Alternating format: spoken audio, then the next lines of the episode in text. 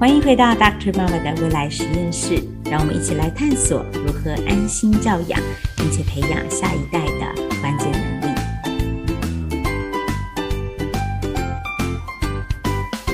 今天很高兴，尚又再次的回到我们的当中。前两次他在节目当中跟我们有些很有意思的对话，我们谈协作，谈共识，也谈这个世界的大趋势。欢迎尚。Hello，大家好，我又回来了，又来打扰你们了。这再一次的贵客临门，真的是很开心。过去两次的节目播出之后，我就有听到别人跟我说：“哎，你的节目变得有一点不一样，就是有聊天，更容易听一点。”果然，一个人唱独角戏真的不行，要谢谢上 愿意来加入我们这个对谈的这个平台。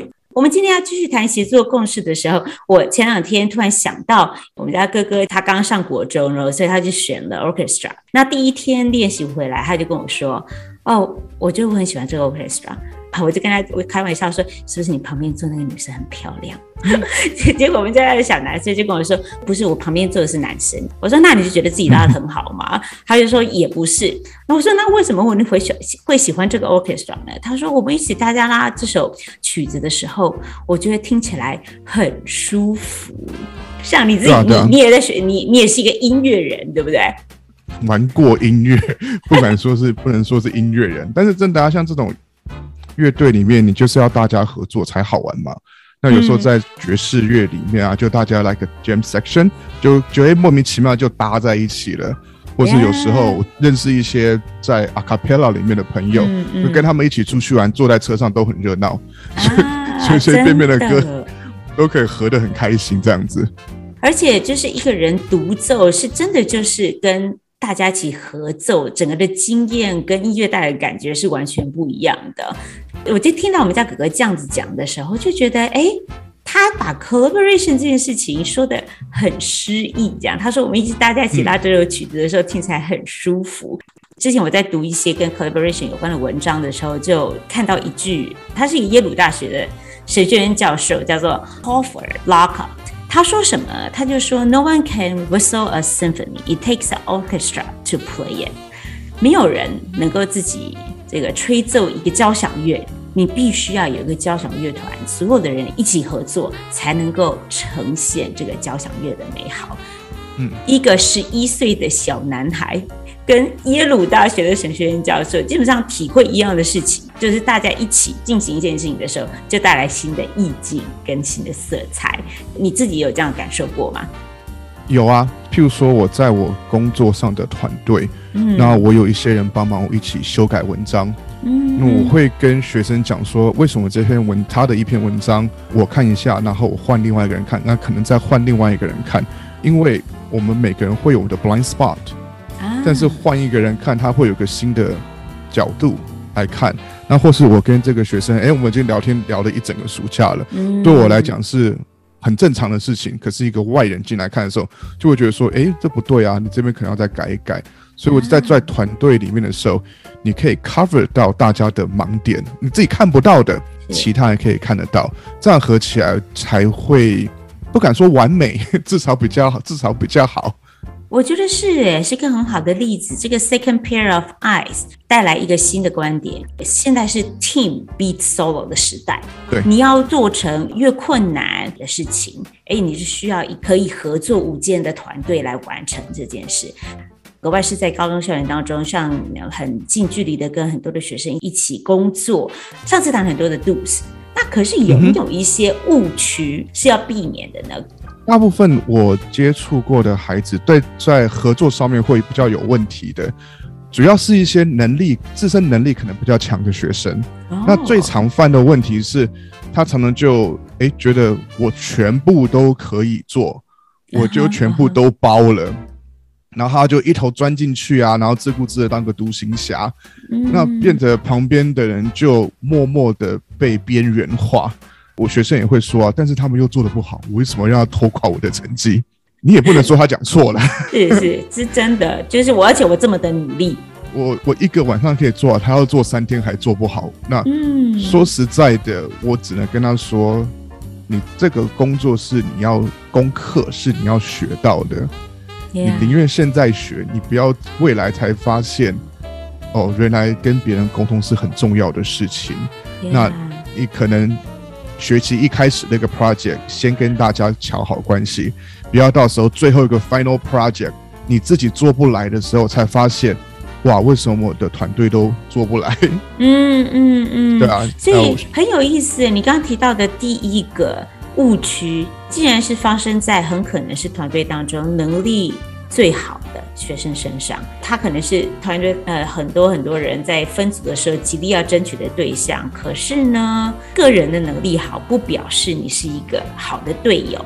应该是说，不代表说这个团队的表现会跟你个人表现成正比。嗯，就因为我我有在看篮球嘛，那有些球队上有很厉害很厉害的球星啊。嗯哼，那到后面他们一个球季刚开始打得很火热，到最后发现，哎，为什么成绩？会很好，但是没办法是最好，因为你都让明星球员打，你板凳球员没有机会上场练球，真的需要板凳上来的时候，每个都不能用。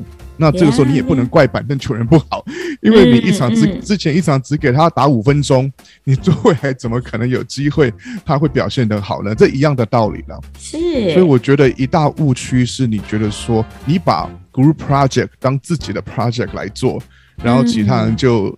晾在那边当壁花，嗯，这样子又有这样子的心态调式的智慧，其实也不容易哎。就明明就是我很会做，就是有时候你真的是看不下去，为什么这么简单的事情你要做这么久，或者是说你为什么要用这么笨的方法来来来完成你这个部分的工作？就是看得很烦，都很想替你做这样。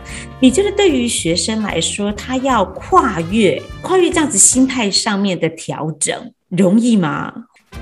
如果我是在一个团队上面，能力又很强，我宁愿在短时间之内先让把让大家的参与感都提升上来，嗯，不要一开就特别不要一开始就马上把大家边缘化。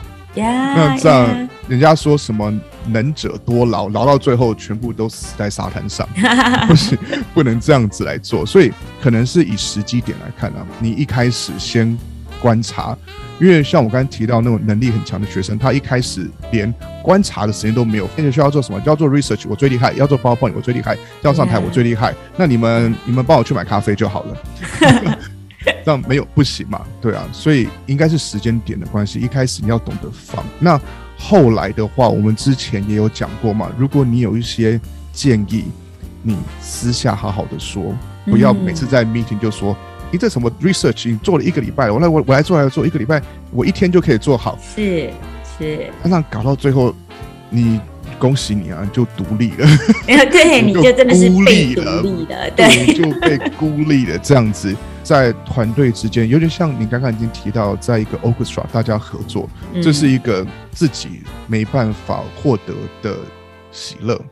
那我还有想说，有时候在，譬如说在餐厅的后台，那这些工作虽然大厨一个人可以做得来，但是他把工作分给二厨，分给其他的，不管是在炸东西的、烤东西的、洗碗，他会发现。嗯他可以把时间放在他最在行的事情上面。嗯嗯嗯嗯。那如果你跟一些比较有能力的学生讲说，你花时间去把 PowerPoint 的每个字体、字形大小都调好，你倒不如去找说 research 上面，你可不可以找到更深入的一些研究报告？因为这是只有你才做得来的，剩下的让其他人去做他们做得来的，我觉得这都很有帮助。其实，在反方向来说，我们刚才讲的是能力很强的学生。嗯。那如果那些能力比较普通的人呢？我觉得很重要的一点就是，你要懂得事实、的 ask for help。自己做不来的时候，你不要那个面子挂不住啊，然后什么都不说。嗯。我们回到刚第一个讲说，你能力强的你要让位，要帮助。那说实在，你能力如果比较差点，There's nothing wrong with that。但是你做不来，你要赶快讲啊！如果说，哎、欸，你这个 research 你要做来，你做了两天发现，好是呀，我还是不知道怎么做，那你不要在 deadline 前面十分钟才说，哎、欸，我没有做好。那我们再更深入一步来讲好了。那如果有有人一直说，哎、欸，这人看起来好像很好讲话，哎、欸，他好像很闲，我们就把东西推给这个人说，嗯，嗯你在团队中常常会发生的，不要说是小孩的世界。大人的世界更是这样啊，哈。对吧？这个都 这这是人性啊，这个不是人性，只是呃，有时候可能年纪小一点还不知道怎么说 no，可能比较拍谁。我觉得 learn to say no 也是很重要的一步。但我们刚刚才讲的这个两三点，就已经让我觉得说，哎，这个在学校里头，在做一个 group project 的过程当中，他其实就已经在真的学习，在跟别人共事的过程当中，找到他自己很会做的事，辨明他不太会做的事，还有拒绝那一些啊，你知道，这如果这个分给你，你会拖垮大家这件事情，哎，其实这个很不容易耶，这个是一种。人生的智慧，你要先对自己的能力有所了解，你才知道什么要说 no，什么时候要寻求帮助，是那什么是你在行的。嗯哼，那说实在，因为有时候你就是应该让他去闯去闹，大家一起去玩，这是很正常的。所以对，一起犯错这样。对啊，对啊，家长听到这也不要矫枉过正啊。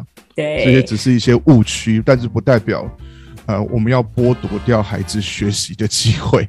我们刚刚讲的是孩子嘛，就是他们在学校里头啊、嗯呃，当他们有机会去从事 group project 的时候，在过程当中，我们大概知道说他会遇到什么样子的挑战。然后，如果他来问你的话，哎，你知道你怎么样可以帮助他这样？但我觉得，其实对我们这些非常关心孩子的各种不同层面的发展的家长来说，我们也要知道什么东西是我们的 do's and don't。我觉得时间点很重要。像我们以现在申请学校来讲，我觉得任何地方都可能不一定去申请学校了。嗯，大部分的家长我遇到的那种真的虎妈虎爸的，我比较少遇到。可能那种也不会来找我了，嗯、所以 他自己搞定就好了。应该是自己搞定就好。但是我比较常遇到的，可能是一些觉得说，哦，我要让孩子自由，我要让他们自由发展，嗯，which is great。嗯，那问题就出在在。截止日期在 deadline 前的一个礼拜，又收不住，觉得说不行，我还是要看一下。然后在那个时间点再跳进去的时候，我不知道是父母的自尊呢，还是觉得一定要讲些什么话，uh-huh. 然后再把可能之前写的自传全部翻盘，就说：“哎，你怎么没有写到这个故事？哎，你怎么没有写到？哎，等等等等，你如果想要帮忙，你要提供意见。”你应该一开始好好的沟通，好好的帮、嗯、，That's fine。嗯哼。但是在最后一秒再进来，那个时候其实很伤孩子的自尊心跟自信心，啊、因为他可能觉得我这个 project，我觉得已经好了八九成了，嗯、然后进来被你数落到，我感觉起来一文不值。哎，所以我觉得这个我我好像也有有有这种感受哎，有时候就觉得说我。同时，就好像有两个两种不同的父母在我的脑海当中这样子。我希望我做一个开明给时给孩子们有时间空间可以发展的爸妈，可是我又觉得。这种东西教得上去吗？你应该可以做得更好吧？要不要我帮你一把？这样子，然后过程当中，哎，你可能已经有点急了，然后这个讲话的态度啊，或是你这个伸手进去帮忙的这个态势，好像孩子又不是能够很乐意的接受这样。那其实我觉得这跟很多在外面工作也是一样的，那个老板让你做了三个月，然后 quarterly meeting 后才。又全部给你翻盘掉，那你就觉得说不是不不听你的意见，但是你可以不要这个时间点再进来。对，我觉得像这个是一个很好的、很好的一个对于大人们的提醒。对啊，我我这边不是说父母不能关心小孩，嗯，我我绝绝对不是说父母不能介入或关心，只是呃，你的时间点你要考虑说就会造成什么样子的影响。说实在，如果有个家长说。我要孩子交出一个漂漂亮亮的自传，OK？. 那我说实在，你最后那个时间点进去，你出来的东西不一定是个好东西。Yeah，没糊啦，没糊啊！你在最后一个礼拜再把房子打掉重盖，对，这 I don't know。对，其实真的是一个艺术哈。嗯，在什么时候我们对孩子伸出援手，或是更好的是，孩子知道说他。嗯，不只是自己在做这件事情啊，我们愿意帮忙，然后也 somehow 让他愿意接受大人的帮忙。这样，如果他需要的话，真的不容易，真的不容易。嗯，哎、欸，而且我觉得听这节目很多是小孩子比较小的家长，嗯嗯，那这个是需要从小练习的啦。是就是保持沟通的管道，嗯、不然一路不沟通，到最后你再介入，不是说家长不能信，Again, I'm not saying that，、嗯、但是还有机会，小孩子还小的话，你就要定期有联络感情 的机会。你说写 email 给你小孩意思吗？要跟他联络一下。Weekly weekly report，亲爱的儿子。对对，没有啊，就爸妈给你报告一下。爸妈给你报告一下，我这个礼拜好像还是爱你的。而且这爸他就是哦，It's good to know, very secure。不过的确是这样子哈，就是说过程当中让孩子们有个安全感，也让他知道，哎，爸妈的确就是我可以去找的第一个帮忙。小孩子也要知道了，哪一些事情可以找爸妈，哪一些事情不能找爸妈。嗯哼，那嗯哼，爸爸妈妈也要知道，呃，就像我们刚才讲到的，在一个团体里面，能力强的人会不会想跳下去做全部的事情？Yeah. Yeah. 在这边也是一样，父母会不会觉得说，哦，我好想跳下去帮你全部做，Yeah.，but you you can't，你.你你要继续帮他走上完未来的每一堂课嘛？真嗯，长久下来不不能这样子做了。我很谢谢上提到这一点，我觉得这个就是感觉上就是在光谱的另外一边，我想也有很多是很关心孩子的爸妈，很多时候就是我们其实很难放手，因为你知道，哎、嗯，别人就已经真的是。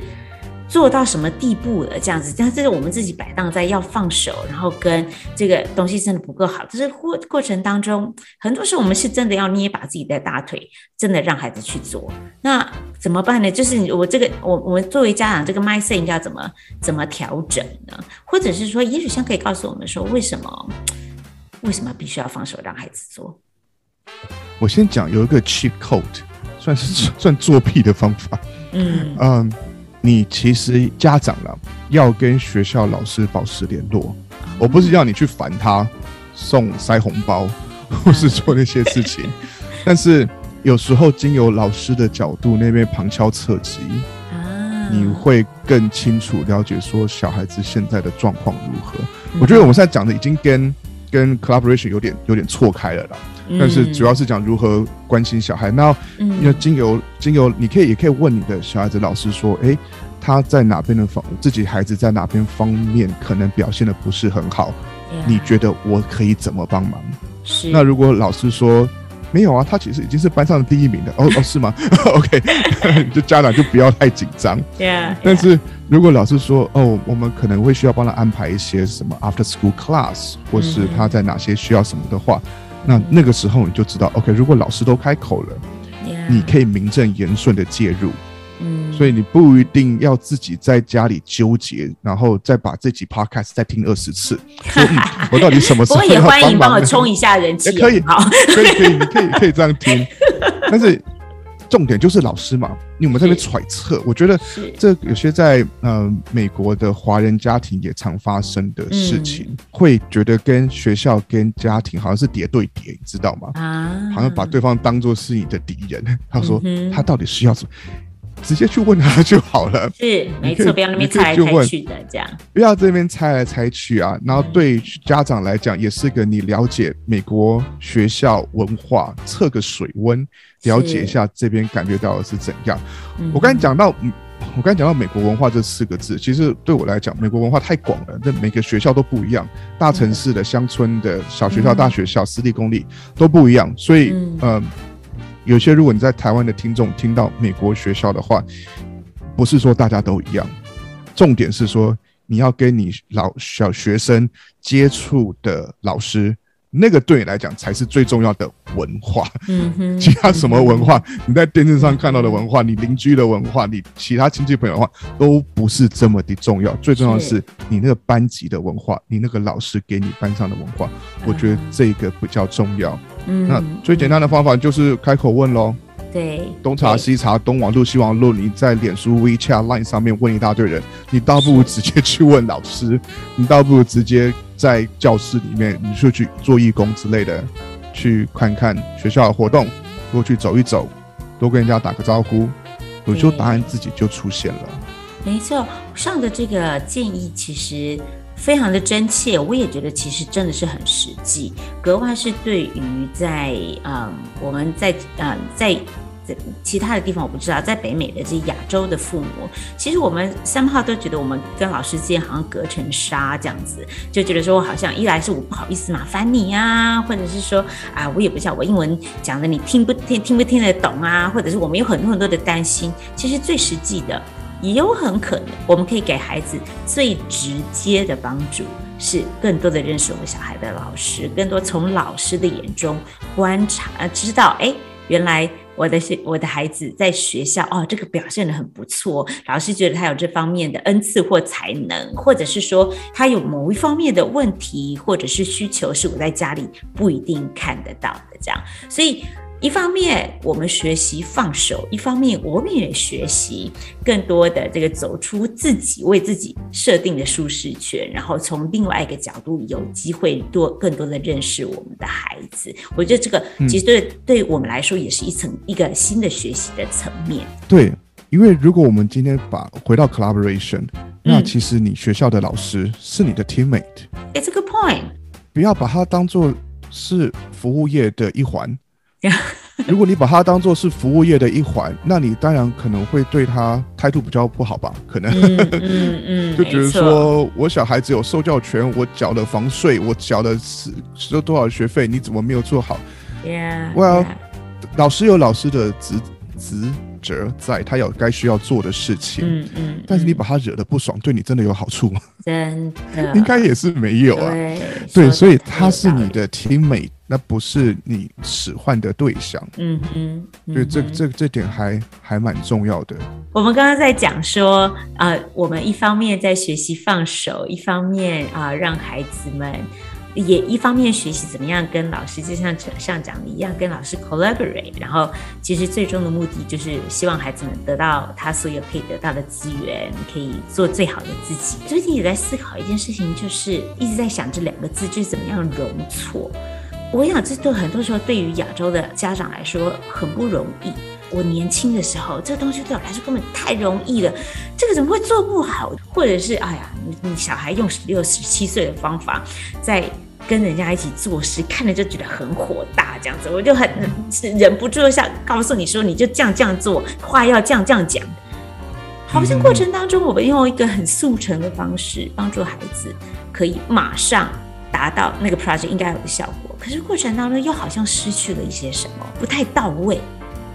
你把他的学习机会给剥夺了嘛？嗯哼，你你你把他的 learning opportunity 给拿掉了，你都把答案直接送给他了，所以他没有机会。就像你刚刚我讲到的贝贝嘎嘎 那些东西，他没有机会自己去体验。那这样子的话，我们上集也讲过那种 they need to take ownership。如果一切都是送给你的，那你就没有 ownership。嗯 um, 这种过程还蛮重要的。我以前在教教师执照班的时候，呃，有听过一个学生说，他遇过一个老师的，I think 是数学课吧，还是某一个 science class。他说，我们这学期你每一个功课最后的答案都是七，whatever it is，the answer is seven。The point is，你要怎样把那个过程给写出来？他都把答案给你，说你不要讲的去找答案。Uh huh, 我说哇，uh huh. 那个。我第一个我想说，天啊，那个功课多难出啊！你整个学期每一题最后答案都是七，是，但是你那个过程，过程才是重要的，这点是真的。你要让小孩学习，就是这个过程啊。那你要他小时候学习跌跌撞撞，还是你要他进到大学再跌跌撞撞，还是他要进开始找到工作了以后再开始跌撞，跌到后面以后你就躺平了，你没得跌撞了。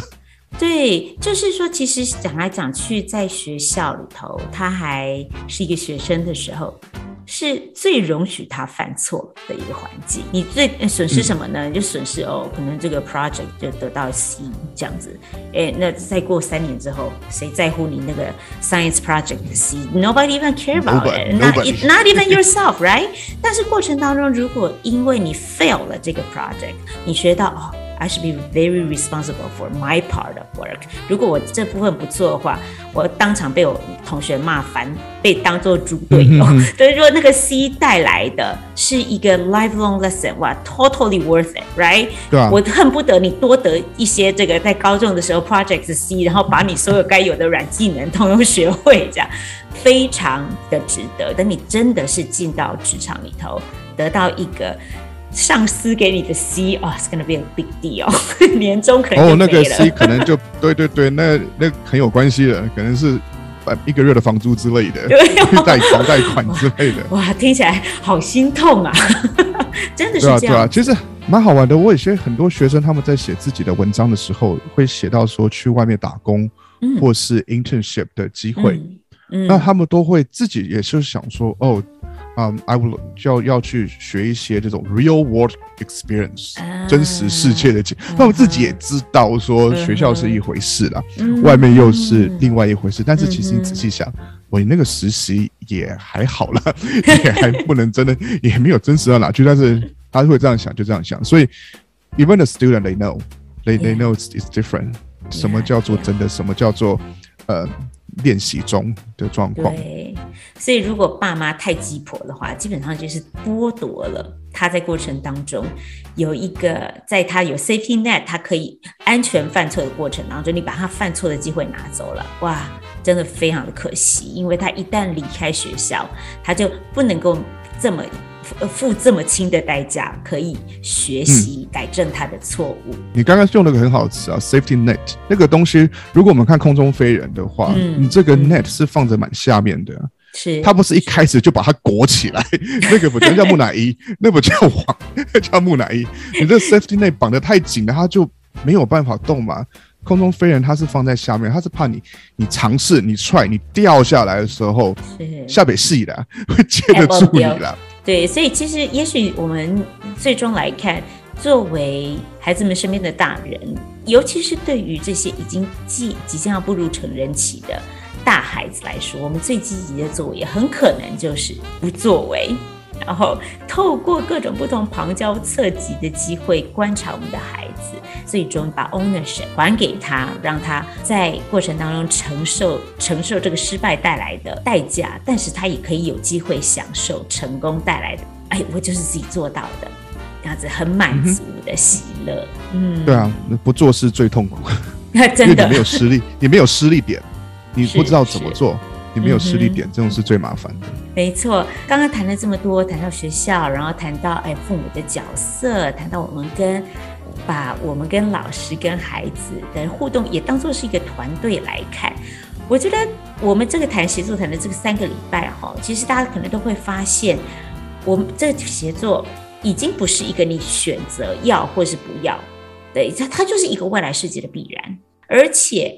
这个我不是说我们来修一堂课叫做 collaboration，no，it's a everyday skill，就是说你每一天在与人的互动，我怎么样可以跟人家有一个很好的关系，然后怎么样可以跟人家建立一个一起共事的时候很好的气氛，哎，这都是一步一步的学习。简单来说，这是一种 sense，我觉得格外是在我们这个时代，比如说。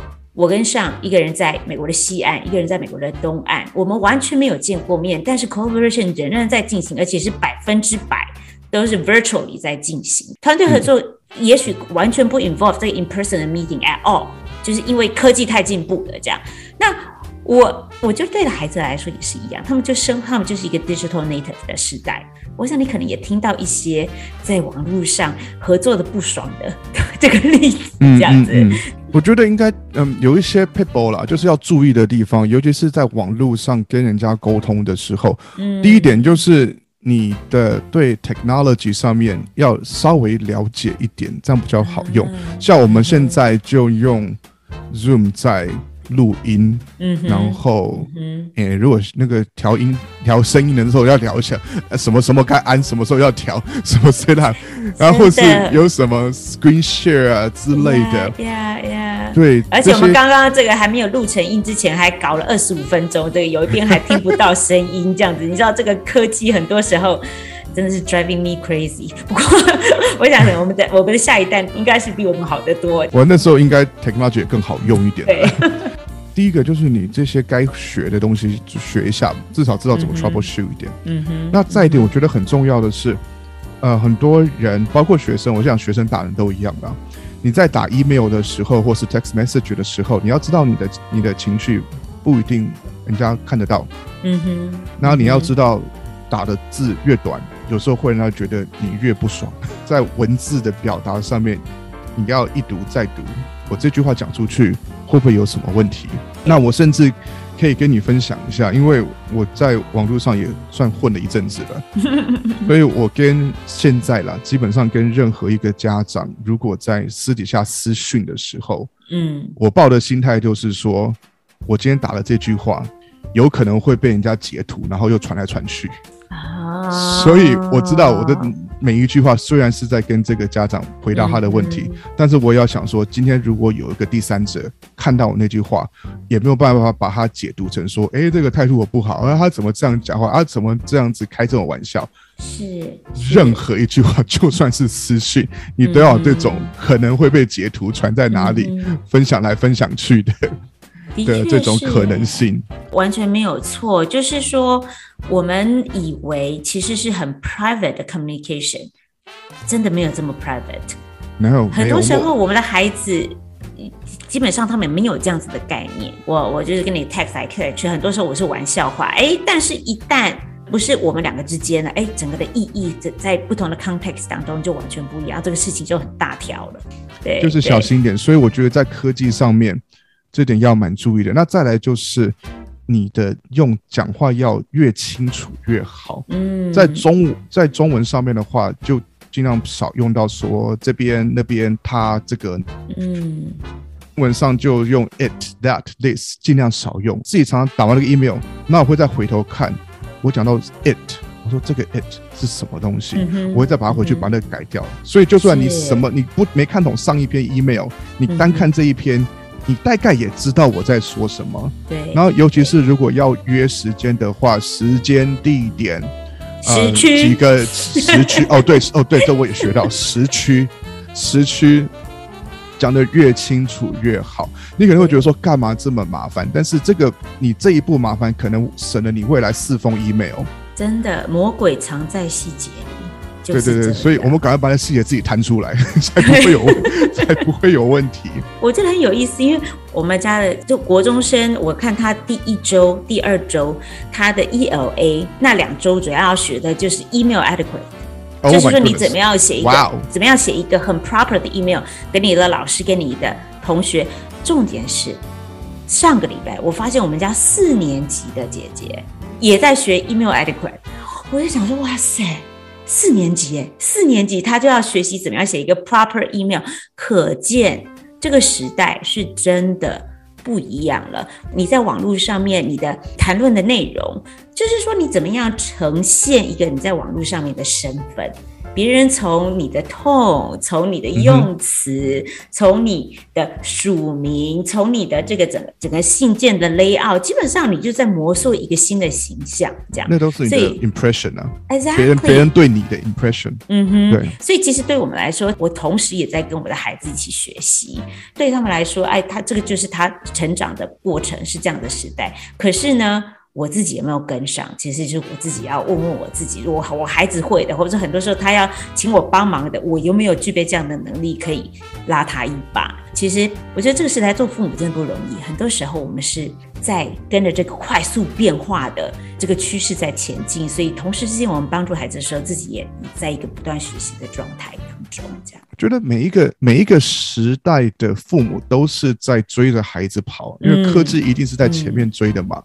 那其实就带回到我们前面讲的，像您孩子在上呃 email adequate 这个东西，对，你就可以去问老师说，可不可以看一下你们的教材，去问一下说你在上什么？Again，是老师是你的 teammate，嗯，那不要说什么、嗯、啊上怎么在上怎么上那么难？No。让我看一下你到底在上什么？为什么？因为我也需要学。嗯哼。所以你去看他，嗯、那因为我们毕竟这样在讲 collaboration 嘛，这集，所以当父母难不难？难啊，因为你一直在追科技啊。嗯哼，那自己追很累耶，就找些找些人来帮忙吧，让大家一起追。你不要觉得我我在这个孩子的学校教育过程当中，我永远就是一个 follower 而已。不是的，老师其实也希望父母的角色可以在过程当中更 active 一点。